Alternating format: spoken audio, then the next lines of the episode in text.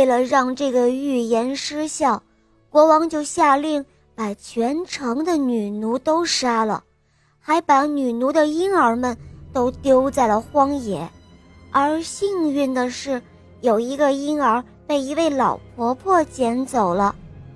后来，又鬼使神差的当了国王的侍卫。国王知道了后，就又想把他杀死。而送信的侍卫就是当年的那个婴儿，他叫穆罕默德。穆罕默德智慧过人，武艺超强，还非常勇敢。不管遇到什么样的困难，他总是能够逢凶化吉。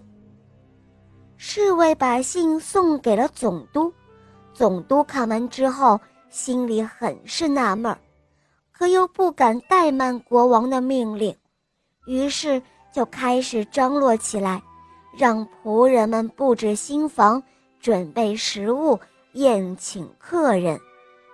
婚礼举办的隆重而又热闹。城中的家家户户为了庆祝公主结婚，也都挂上了各种各样的彩色灯笼，整个城市里都变得喜气洋洋的。公主对于自己的安排感到非常的满意。第二天，总督亲自护送茜茜公主和侍卫回宫，国王看着侍卫牵着茜茜公主的手。却不知缘由，便责问起总督来。总督没办法，便拿出了信件，递给了国王。国王打开一看，才知道是信的内容被改了。再抬头看了一眼公主，她正调皮地朝自己眨着眼睛呢。国王又非常宠爱自己的女儿，于是。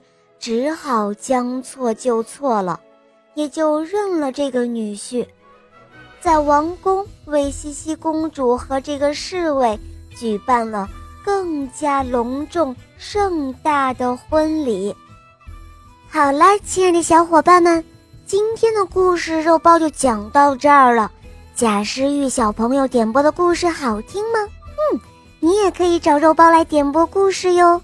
赶快关注肉包来了，打开我的首页，一起来收听小肉包更多好听的童话。在这里，我向你推荐小肉包童话《萌猫森林记》，还有《恶魔岛狮王复仇记》。